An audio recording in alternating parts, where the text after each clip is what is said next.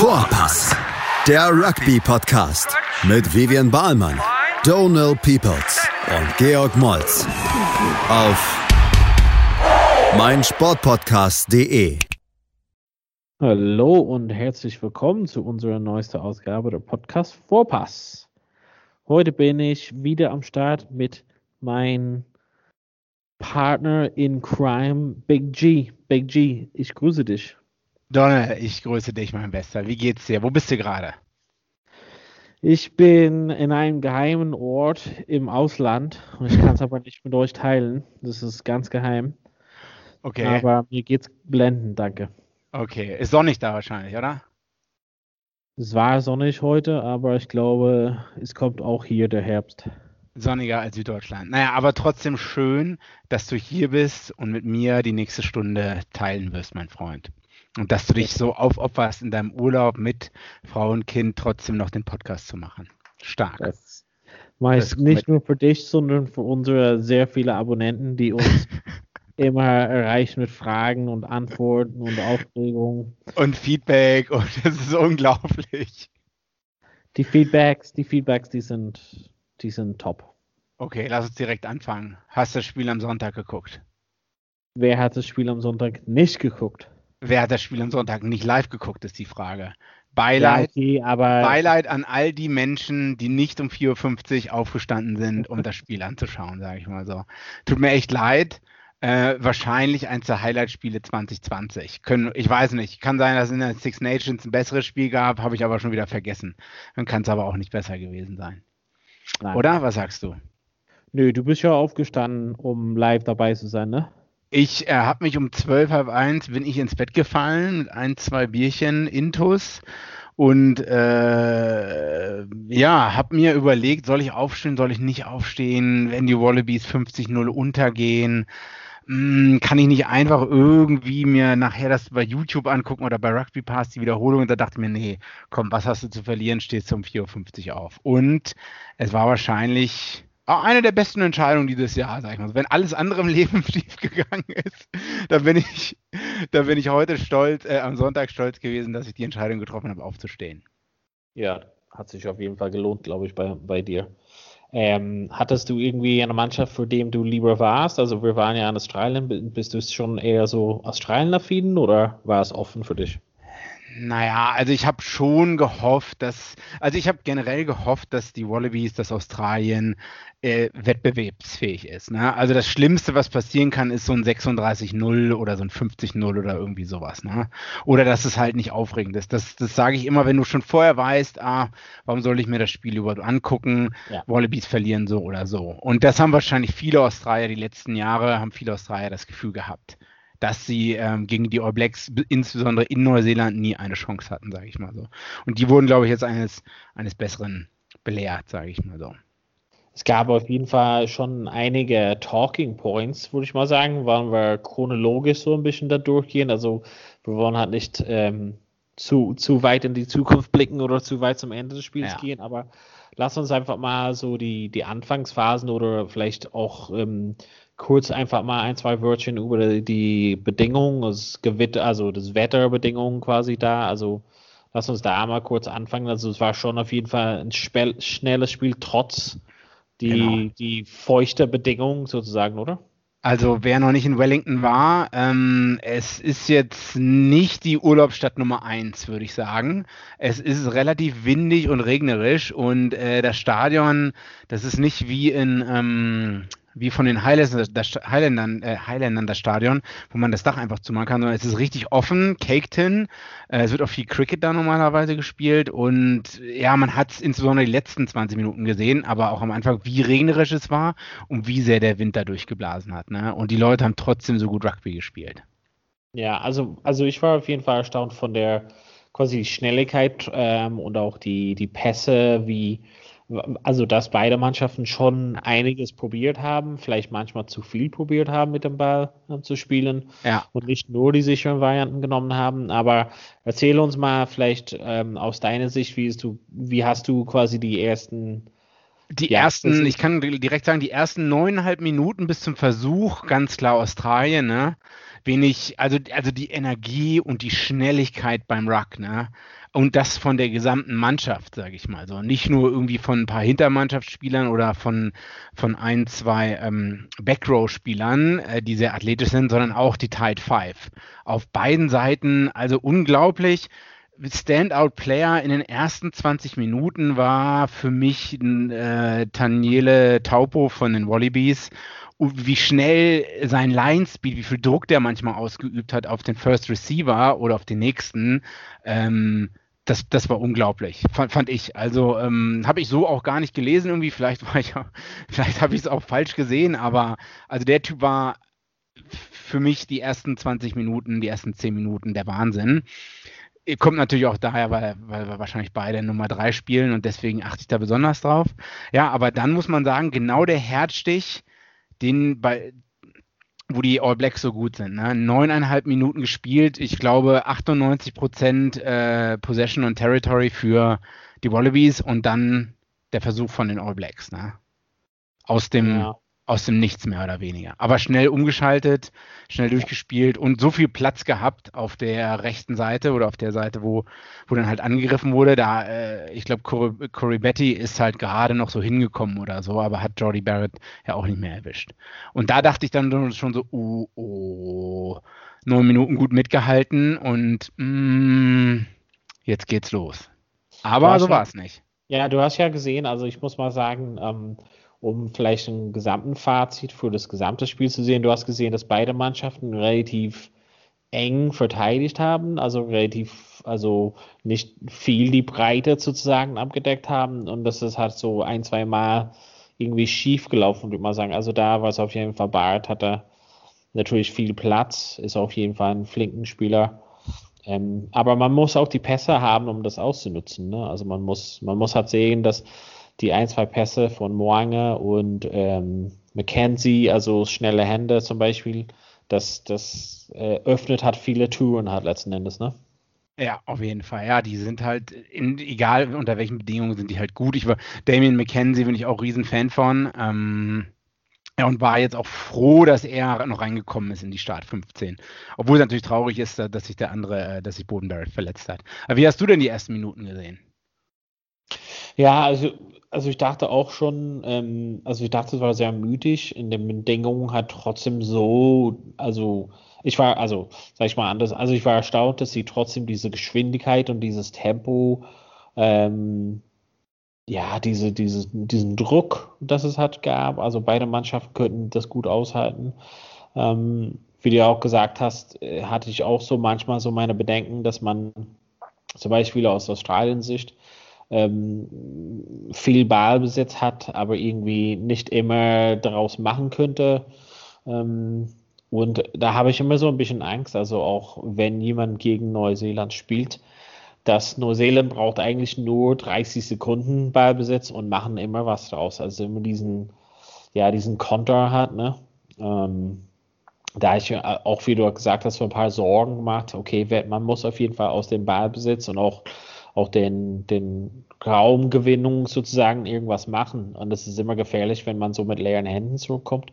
Und man muss immer so bei solchen, wenn es halt regnerisch oder nass ist, dass man halt auf jeden Fall so seine drei Punkte hier und da mitnehmen muss, um einfach bei den Scoreboard wirklich, ja, nach und nach nach vorne zu bringen. Also ich hatte einfach ein bisschen Angst, dass, dass Neuseeland irgendwie so schläft erstmal, aber dann gleich kontert und das ganze Ding erobert. Aber das war mal ein bisschen anders letzten Endes. Also ich habe auch gedacht, 8-3, 8-3 stand zur Halbzeit. Ähm, und es kann da sehr schnell passieren. Ich glaube, also aus früheren Spielen, so vor zwei, drei, vier Jahren, die All Blacks haben die, die letzten fünf Minuten vor der ersten Halbzeit und gleich die ersten Anfangs fünf Minuten der zweiten Halbzeit waren die immer sehr gut im Versuche legen, sage ich mal so. Ne? Die äh, Gegner haben so ein bisschen geschlafen, sage ich mal so. Ne? Man ist vielleicht doch schon ein bisschen kaputt am Ende der ersten Halbzeit, schaltet schon so ein bisschen ab. Genauso wie am Anfang der zweiten Halbzeit. Man ist noch nicht ganz da, man kommt gerade aus den Umkleiden und da waren die All Blacks immer sehr, sehr gut. Und das war ja jetzt gar nicht der Fall, muss ich sagen. Ne? Also ich war überrascht, wie Australien dann noch, ähm, wie sagt man auf Englisch, hanging in, ne, wie sie halt dran geblieben sind. sag ich mal. Ja. Und wie halt auch ein, zwei ähm, Strafversuche sind auch daneben gegangen, glaube ich. Von, von, von Jordi Barrett. Das hat auch ja. dazu beigetragen, dass es also, kein, keine größere Führung zustande kam. Ja, also das war halt nicht der Tag für, für Kickers auf jeden Fall. O'Connor und Barrett hatten beide nicht die besten Quoten.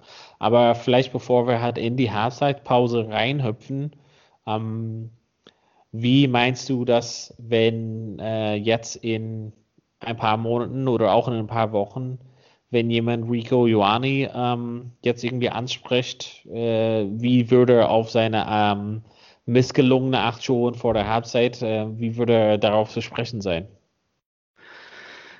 Naja, ne, man macht einen Fehler und move on, ne? next job, sage ich mal so. Ne? Aber das sagt man ja immer so schön. Ne? Du lässt den Ball fallen, Ball fällt nach vorne und im Spiel, es geht halt weiter. Ne? In dem Moment ist es ja zu spät und ich meine, er wird ja auch wissen, welchen Fehler er gemacht hat. Aber er hat ja, wenn man sich seine vorherigen Versuche anschaut, hat er immer so den Ball abgelegt. Ne? Also das war, ich will nicht sagen Markenzeichen jetzt, aber das war schon äh, ein bisschen charakteristisch für ihn. Es gibt halt andere Leute, die, die wahrscheinlich so ein Tight äh, Five Forward legt den Ball mit beiden Händen oft ab. Einige springen halt ähm, ab in, ins Mahlfeld. Und er macht das immer so. Und ja. Ja, jetzt ist es halt mal passiert, glitschiger Ball wahrscheinlich, ne? Du willst ihn mit Druck, du willst ihn pressen nach unten und dann hast du so fünf bis zehn Zentimeter, wo du ihn halt verlierst.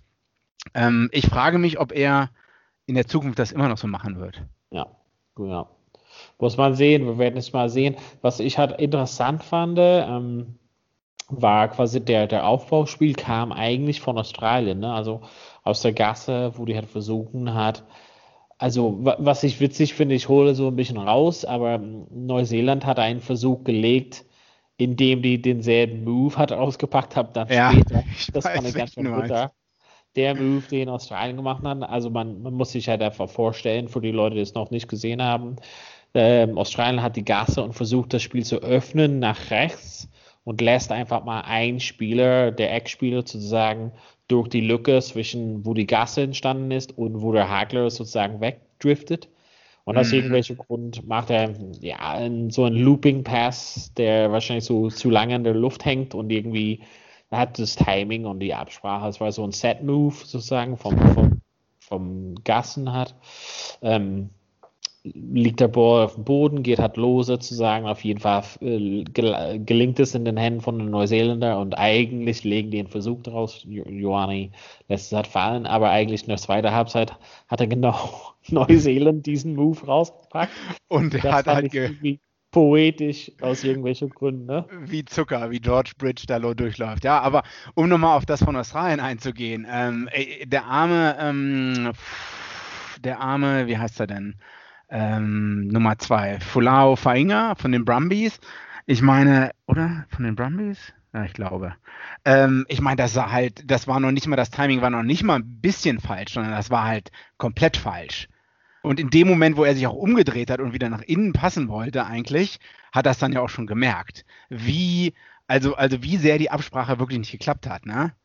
Ähm, der war ja einen halben Meter oder einen Meter oder zwei Meter weg, der andere Spieler. Ja, da, und, da hat irgendwie, ja, das, ich weiß halt nicht, man müsste das schon ein bisschen so ein bisschen in der Zeitlupe untersuchen, zu, um wirklich festzulegen, was ist da schiefgelaufen, aber ich weiß halt nicht irgendwie so, ja, mir, mir kam es so, beim ersten Blick kam es mir vor, so, ich lasse mal den Ball, so manchmal lässt man so einfach den Ball hängen in der Luft damit mhm. jemand richtig mit Tempo reinlaufen kann. Ja. Nur es hat einfach mal jemand komplett gefehlt. Also der Ball hing perfekt so da, um für niemand gefangen zu werden. Es war ein bisschen witzig, fand ich halt. Ne? Also weiß halt nicht, ob sie einfach im Training ähm, irgendwie das mehrmals probiert haben und also man müsste wirklich noch mal so ein paar Mal schauen, um, um wo die Laufwege und wo das Timing und also um genauer festzustellen, aber lange Rede, kurzer Unsinn. Neuseeland hätte wirklich da mindestens fünf Punkte da mit nach Hause nehmen in die, in die Halbzeit sozusagen. Aber wie du schon er erwähnt hast, äh, nach der Halbzeit hat ähm, Neuseeland in der 44. Minute, ja, du, genau durch den Move, der bei Australien nicht geklappt hat, wie du schon gesagt hast, haben sie einen Versuch erzielt. Ne? George Bridge ist durch und am Ende ähm, erzielt Aaron Smith den Versuch, sag ich mal so, obwohl die australische Neun noch knapp dran war. Nick White, aber es hat halt nicht mehr gereicht. Ne? Ja, das war so, also das muss ich mal sagen, der Pass von Bridge war ziemlich Zucker, weil es hat so ein bisschen so ein Bogen war, damit es halt so ein bisschen mehr Zeit hat für, für Smith. Und was ich auch interessant fand, ist, dass Nick White hat das erste Handoff so irgendwie, ne, also erstmal nicht gut, sah halt nicht gut aus, aber mhm. ihn trotzdem geschafft zum Boden zu bringen, aber Smith könnte gerade so noch so krabbeln, so, so einen halben Meter, um den Ball abzusetzen. Das fand ich schon ziemlich nice. Ja, äh, richtig gut. Also okay, das mit dem Fend-Off von Nick White, hast du recht, das hätte er vielleicht besser machen können, aber dann weggedrückt zu werden, aber dann trotzdem noch die Beine zu erwischen, das ist schon, also ja. der ist jetzt die beste Nummer 9 in, in Australien. Ähm, und ich frage mich, ob Jack Gordon ähm, oder irgendwer anders äh, daran kommen wird in naher Zukunft, sage ich mal so. Ich wäre, ich wäre überrascht, sage ich mal so. Ähm, ja, aber was ist, ist dir noch was aufgefallen? Auch erste, zweite Halbzeit Wallabies, was generell eine Schwäche war im gesamten Spiel? Uh, ist das jetzt eine, eine Pop-Quiz? Also soll ich da irgendwas Besonderes gesehen haben? Weil nee, ähm, also äh, 14 zu 7 Penalties und davon ein Großteil am Breakdown am, am Ruck auch. Haben die Wallabies verschuldet. Also das war also wahrscheinlich einer der größten Dinger. Ich weiß nicht, vielleicht ist es dir nicht aufgefallen, aber dass die Wallabies oftmals zu spät am Ruck waren. Du kennst mich, ich bin nur dafür da, um die Verteidigung zu kritisieren. Okay. Gut, naja, lass Aber mal. ich hätte noch mal vielleicht einfach so spontan eine Frage, ähm, weil es mir halt auffällt. Was ist mit ähm, der Junge, wie heißt er nochmal, Pretoria oder der George hat ja Pataya. Pataya, ja, was ist mit denen? Also, hat er sich verletzt oder so? Der von den Reds, oder? Center oder Wing? Ja, Center, Wing, Fullback, der, der hat sich glaube ich, verletzt. Schon ein bisschen länger her. Ja. Ich weiß, wen du meinst. Der hat doch bei der Weltmeisterschaft gegen England, äh, ja. hat er, ist er gestartet als Center. Ja, ja genau. Und ähm, ja, ich glaube, der hat sich schon vor längerer Zeit verletzt. Bin ich ich glaube, das, also weil was ich gesehen habe von denen, das wäre auf jeden Fall ein Spiel für ihn gewesen, hat teilweise, ne, das, das ist, also es fiel mir auf, dass er gefehlt hat sozusagen. Ähm, aber was mir auch so auffiel, war halt dass es schön war, wieder James O'Connor Nationalmannschaft zu sehen, ähm, diesmal auf 10 und nicht auf 12. Ähm, bin einfach, also war halt immer ein großer Fan von ihm. Wir haben es schon im Podcast mehrmals. Du warst immer ein großer Fan von ihm, ja? Nein, ich war, also ohne, also dieses, dieses Partyboys-Zeugs äh, nicht, aber grundsätzlich, ähm, ja, also grundsätzlich, dass er halt so ein guter Spieler ist oder hat einfach, also diese, die Spielübersicht hat er. Ähm, und fand es halt so ein bisschen verlorenes Talent manchmal oder verschwendendes Talent wahrscheinlich ja. besser gesagt. Ähm, ja, war schon normalerweise ein Fan von ihm, ja. Okay, lass uns darüber und über den Finish und das Ende dieses Spiels in der zweiten Hälfte reden, oder? Das hört sich doch gut an. Also bleibt dran, wir sind gleich wieder da bei Teil 2, bei Vorpass. Willkommen zurück, wir sind wieder da. Wir haben ja mal ähm, philosophiert was ging halt ab oder was fiel uns auf in dem Spiel Neuseeland, Australien jetzt am Wochenende. Ähm, uns fiel es auf jeden Fall auf, dass es halt ein ja, Top-Spiel war, Big G, ähm, und irgendwas, was auf jeden Fall die Welt gut tut, einfach mal sowas zu sehen. Was mir so ein bisschen auffiel, ich weiß nicht, was du da sagst, ähm, der ähm, Kapazität des Stadions ist bei 31.000 gewesen und ich habe schon einige leere Plätze gesehen. Wie ist das zustande gekommen? Du meinst, dass, äh, dass es halt nicht ausverkauft war, weil die Leute äh, die All Blacks nicht schauen wollten, oder was?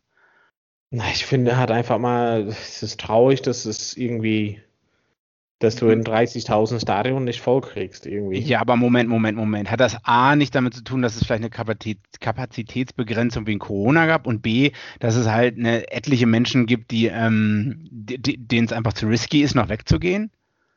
Das kann auch sein. Also offene Frage. Ich, ähm also ich glaube, ohne Corona wäre das Ding auf jeden Fall voll gewesen. Ich meine, das waren nicht. Ich glaube, es ist 40 oder 50 Jahre her, dass es so eine lange Pause gab zwischen zwei All Blacks Heimspielen oder so. Ich weiß jetzt nicht, wie lange die Pause war, aber es muss ja schon mehr als, ah, definitiv mehr als ein Jahr gewesen sein. 400 Tage oder so, ne? Das heißt, die Leute werden schon, so verrückt wie die Neuseeländer sind, die werden schon gebrannt haben nach Rugby. Also ich denke, entweder gab es da eine Kapazitätsbegrenzung vielleicht vom, vom, von der neuseeländischen Regierung oder Leute hatten immer noch Angst? Das kann auch sein. Also ich kann mir jetzt nicht vorstellen, oder meinst du, es ist keiner gekommen, weil Australien keiner mehr ernst nimmt? ja. Nee, nee, das wollte ich nicht andeuten. Mhm. Aber lass uns zurück zum Spiel schauen. Wir haben ja gesagt, dass es hat, ähm, ja, Neuseeland hat auf jeden Fall ein paar Punkte liegen. Beide Kickers haben so ein paar Punkte liegen lassen. Ähm, wie ging es halt weiter überhaupt in der zweiten Halbzeit? Neuseeland hat gleich den Versuch gelegt, den Zauber, also wirklich geil gezauberter Versuch von Smith. Und dann waren die eigentlich, ähm, war, mussten die nur den Sack zumachen. Was ist dann passiert? Das, das ist eigentlich die Krux an der Sache und der, der Punkt dieses Spiels. Du bist 13, 13-3 äh, hinten. Es ist die 50., 44., 50. Minute. Du hast noch keinen einzigen Versuch erzielt. Und einige Wallabies-Teams in der Vergangenheit und viele andere Teams würden da wahrscheinlich einbrechen in Neuseeland, sage ich mal so. Aber dann hat es tatsächlich, äh, haben es die Wallabies geschafft, zurückzukommen durch zwei Versuche. Ne? Ähm, einmal durch äh, Corey Betty und dann durch äh, den Neuzugang, sage ich mal so, Filippo Dauguno. Und ähm, ja, äh, Wallabies sind einfach dran geblieben, sage ich mal so. Ne? Haben sie nicht aufgegeben. Erzähle uns einfach mal, also ist das einfach mal Offload des Jahres der in der Vorbereitung für den Versuch von Nick White? Ist das das, das dreckigste Offload, was du jemals gesehen hast? Ähm, welchen Versuch meinst du jetzt? Also, wo quasi, ähm, ich glaube, Mackenzie raubt den Ball. ah, okay. Ähm, Mackenzie versucht den, ich dachte, das wäre, ähm, ich dachte, das wäre Forward Pass. Also ich dachte, der australische Spieler hat den Ball nach vorne verloren. Und als Philippe, ähm, es war nämlich der Daguno, der äh, den Versuch erzielt hat, nicht Nick White, sondern Nick White hat den Pass gegeben, meinst du? Ja, ne? ja genau, den Pass. Und ich ja. dachte halt, äh, das wird nicht gegeben und wieder abgepfiffen, ne? Also ich dachte auch so, naja, der hat auch nicht so richtig gefeiert und, und das war es eigentlich. Ne? Der Ball ist ganz klar von dem australischen Spieler nach vorne gefallen im Ruck, dachte ich.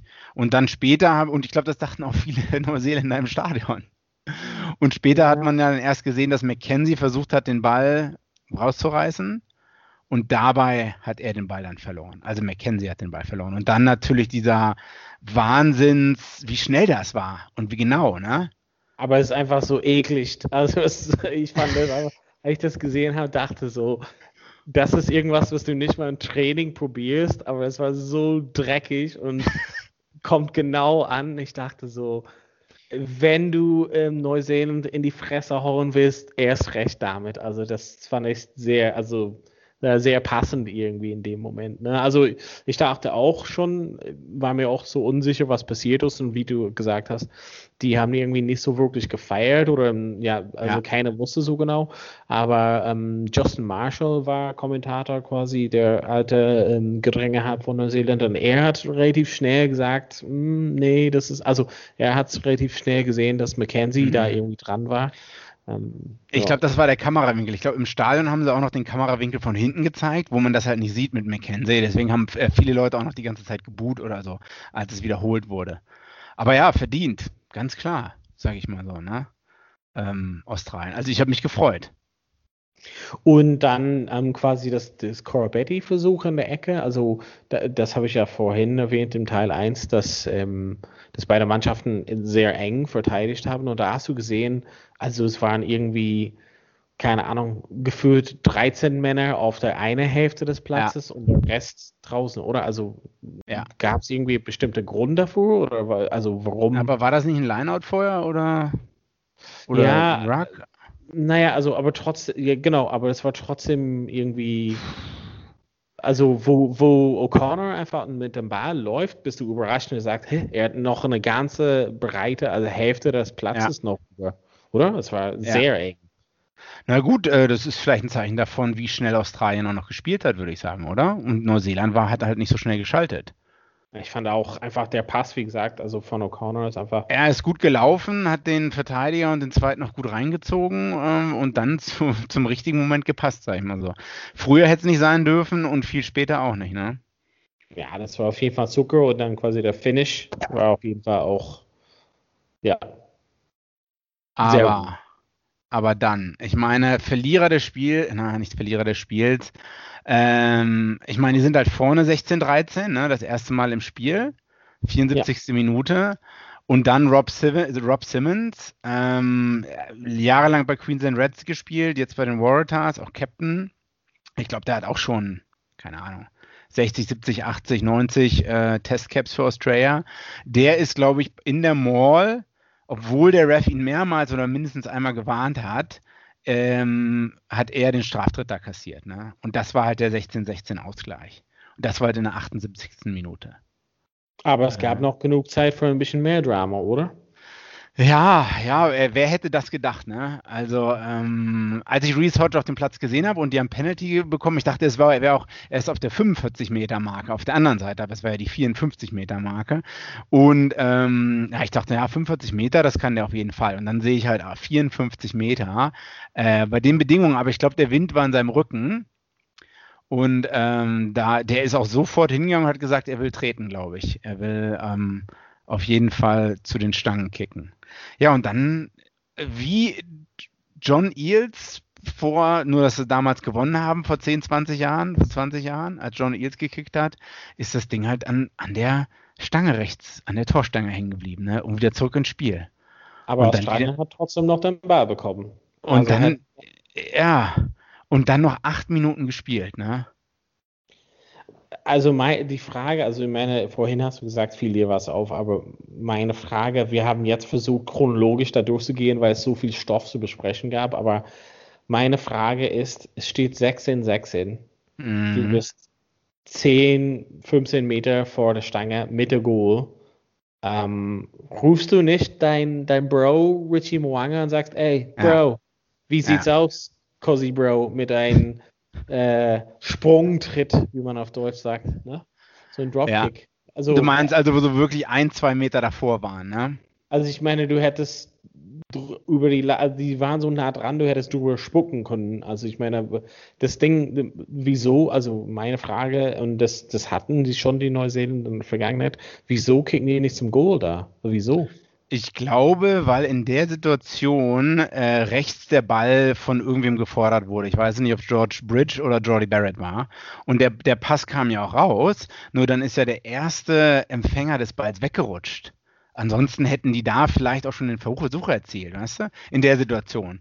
Also weil die Chance, die Chance war ja da, den Versuch zu erzielen. Aber ähm, wieso? Du brauchst den Versuch nicht.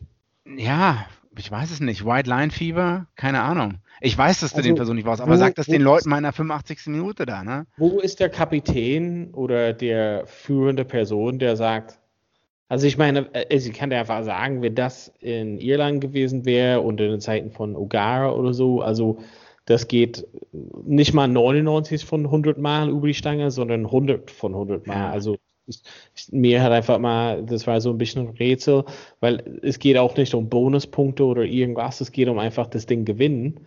Ja. Und besonders nachdem Hodge, also nachdem Hodge dann, also mit der Stange und Australien bleibt im Ballbesitz und trotzdem holt Neuseeland das Ding raus und sind hat Zentimeter vor der, also das war naja, mir so. Fehlende Absprache, fehlende Reife oder so wie du schon sagst, äh, irg irgendwelche anderen Spieler in äh, Dan Carter oder O'Gara in ihren besten Zeiten oder so, äh, da hätten die Leute vielleicht eher drauf gehört. Ich weiß es nicht.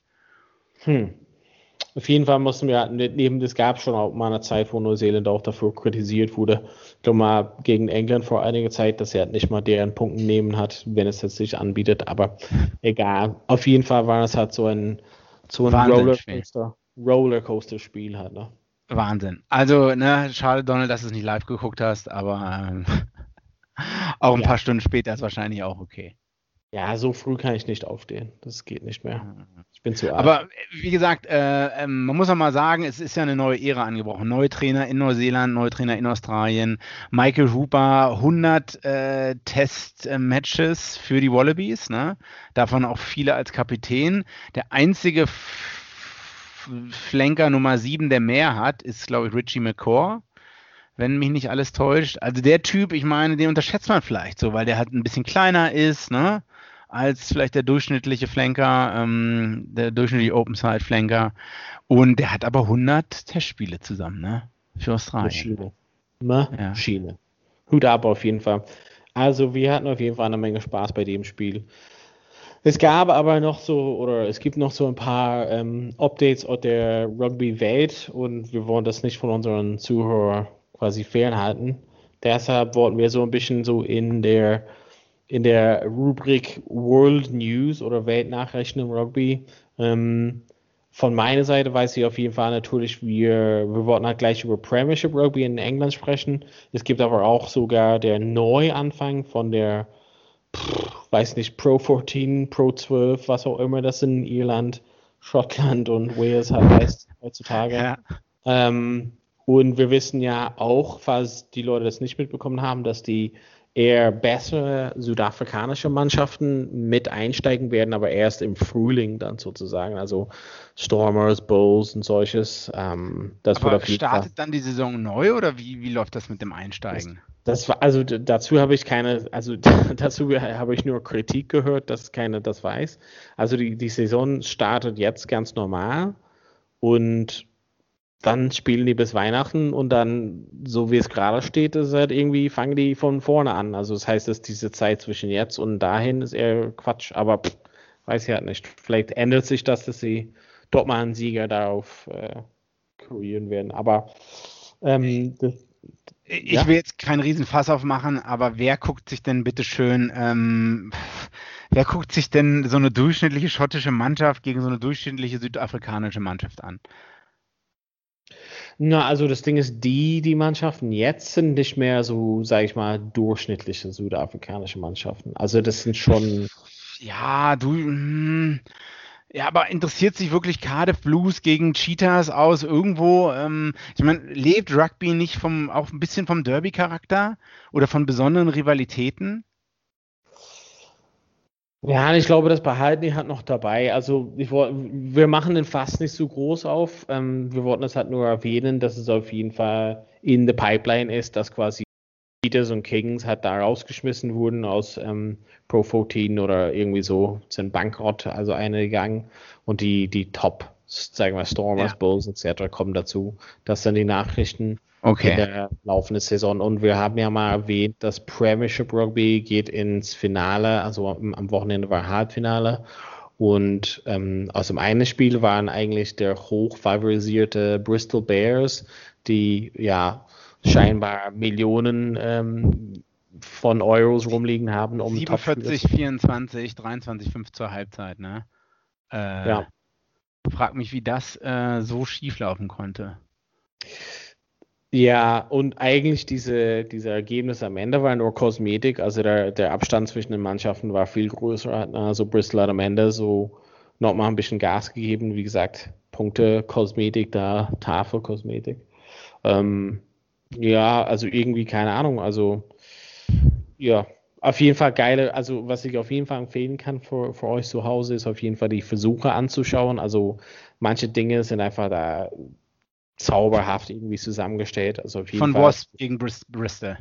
Ja, genau. Also war so ein paar Sachen aus dem Mix, irgendwie so die, die Pässe und so einen kleinen Crosskick und kommt genau, ach, das springt halt genau in den Armen und so solche Sachen. Das war auf jeden Fall, lohnt sich auf jeden Fall, die Zusammenfassung kurz anzuschauen.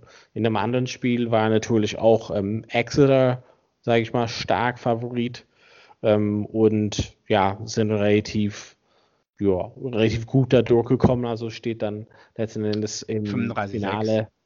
6. Bitte? 35-6, ne? Ja. Und dann Finale dann Exeter gegen ähm, Wasps im Twickenham.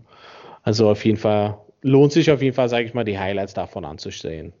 Ja, aber nicht, nicht das gesamte Spiel. Also ich habe es auch beide Spiele nicht live geguckt, wollte es erst, aber war dann doch äh, alleine unterwegs und hat auch niemanden zu gucken. Und äh, ich bin auch froh, dass ich es, glaube ich, nicht geschaut habe, sage ich mal so.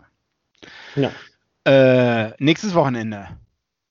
Was, Was erwartet uns denn? da? Freitagabend äh, European Challenge Cup Finale, Bristol Toulon. Dann Samstag äh, Champions Cup Finale, Exeter gegen Racing. In Bristol. genau. Und Sonntagmorgen erwartet uns dann um 5 Uhr äh, deutscher Zeit Neuseeland, Australien. Plus natürlich ähm, Top 14 auch noch am Samstag. Aber ja, Highlight nächstes Wochenende. Ich werde versuchen, alle drei Spiele zu gucken, sage ich mal so. Stehst du dann wieder früh auf? Ja, wir werden wahrscheinlich selber spielen am Samstag. Ich weiß auch nicht genau, ob, falls das Spiel stattfindet und wieder mein restlicher Samstagabend verläuft. Aber zumindest plane ich am Sonntagmorgen um 4.55 Uhr den Wecker zu stellen. Vor allem Eden Park, Wallabies seit 20, 30 Jahren nicht mehr gewonnen. Äh, was meinst du, Donald? Normalerweise also nur so eine Anekdote hat zwischendurch. Ähm, ich ähm, bin ja, wie du gerade erwähnt hattest, in Urlaub und dann dachte ich mir so, ich würde gerne so ein Buch mitnehmen, aber irgendwie habe ich das nicht gemacht und dann dachte ich, ach, ich würde gerne was, was lesen, aber irgendwie so einfach auf dem Handy, das geht halt nicht. Okay, ich hole mir so zum Beispiel ein Audiobook halt an. Dann okay. habe ich, hab ich gedacht, okay, was, was, was kaufe ich einfach mal und bin über so verschiedene Ecken auf das ähm, Buch von ähm, Joe Mahler gekommen. Das heißt, Joe Mahler.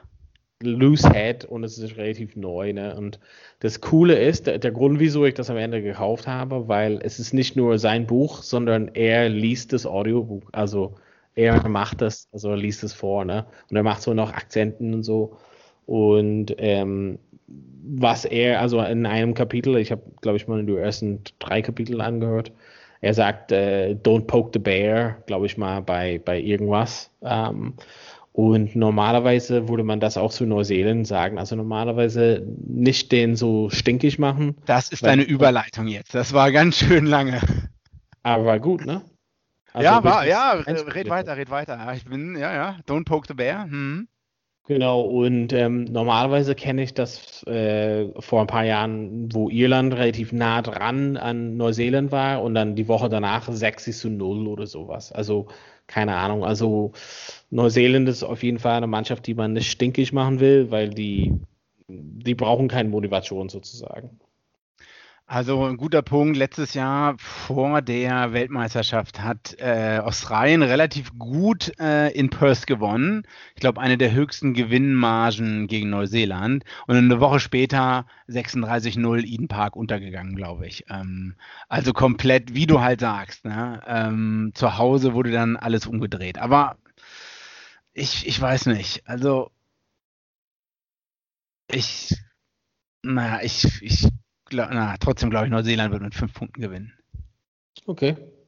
Und das Buch von Joe Marler, soll ich dir das äh, geben oder soll ich dir das irgendwie schmuggeln? Oder ich, ich, ich, dachte, äh, du hättest von, äh, du wolltest über James Haskell neues Buch reden. Oder Flanker.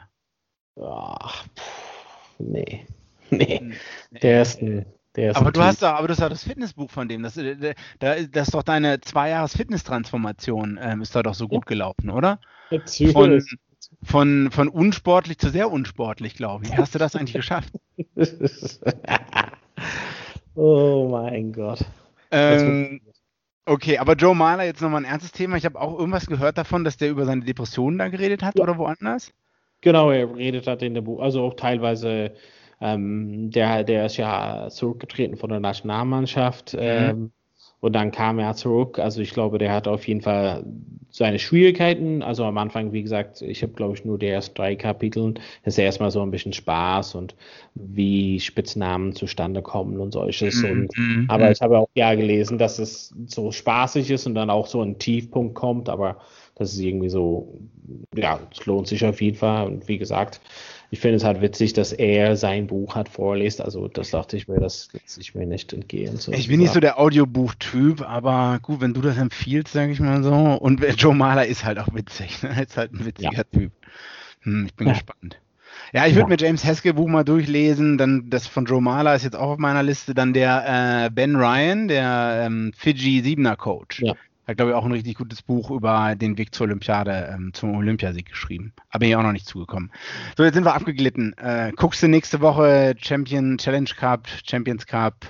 Und ich finde es schwierig für mich. Ich bin ja ähm, wahrscheinlich nicht in so ein. Ich muss mal gucken, wie ich das streamen kann, weil ich halt nichts zu den normalen Zugriff zu meinen Computer und Tools habe, okay. muss ich mal zugeben. Also Vielleicht gibt es halt irgendwie so einen anderen Weg. Na gut, schade. Ich werde dir einfach berichten vom, ähm, vom best, zweitbesten Spiel des Jahres, sage ich mal so. Okay. Ich kann dir eine Sprachnachricht machen. Perfekt. Das liebe ich einfach von dir.